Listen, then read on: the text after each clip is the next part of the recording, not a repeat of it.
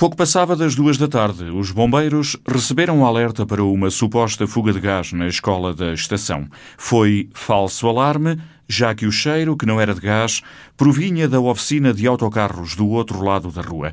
Convém dizer que quando chegaram ao local, já a escola tinha sido evacuada.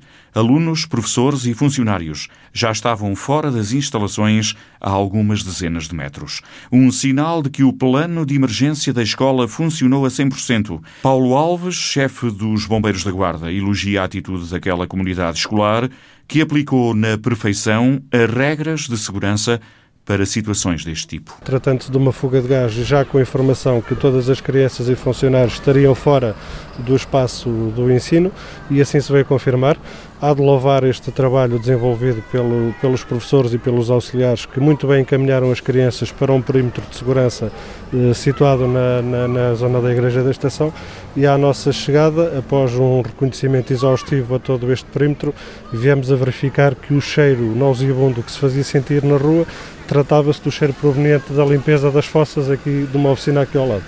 Foi uma espécie de simulacro bem sucedido. Na minha opinião, bem conseguido, sim. E digamos que pode, podemos considerar que foi um, um, pequeno exercício, mas assim de uma forma muito real. Eu fiz questão de, de, de agradecer o trabalho ao Sr. Coordenador, porque efetivamente à nossa chegada já termos um espaço de ensino completamente evacuado com as crianças, os auxiliares e os professores a uma distância de segurança, logicamente é de louvar, é de louvar este trabalho. Fausto Pires, o coordenador da Escola da Estação, explicou também à rádio os pormenores deste incidente, que não passou de falso alarme, e destaca também a atitude e a calma das crianças, sempre necessárias neste tipo de situações. Quando chegámos por volta das duas horas, notámos que havia um cheiro intenso, parecia-nos a gás. E nós pensávamos que era uma fuga de gás, por exemplo, na nossa caldeira, não é? Porque ela funciona a gás. Está ali a, a, coisinha de entrada do gás. E nós, para prevenir, antes que houvesse alguma explosão, né, retirámos as crianças todas aqui para fora, portanto, para o recinto. E depois a, o cheiro a gás continuava e intenso. Resolvemos, pelo portão de trás, retirámos as crianças para o largo da igreja.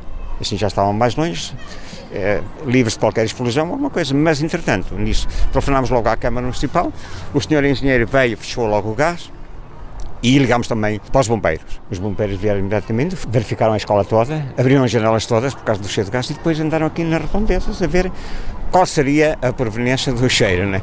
Segundo me parece, encontraram aí tipo uma fossa ou qualquer coisa de limpezas. E aqui na escola já tinham feito um simulacro deste, deste género? Foi a, primeira, foi a primeira vez que aconteceu. Os alunos, quer dizer, é assim que nós começámos a motivá-los e os senhores professores saíram logo imediatamente. Foi.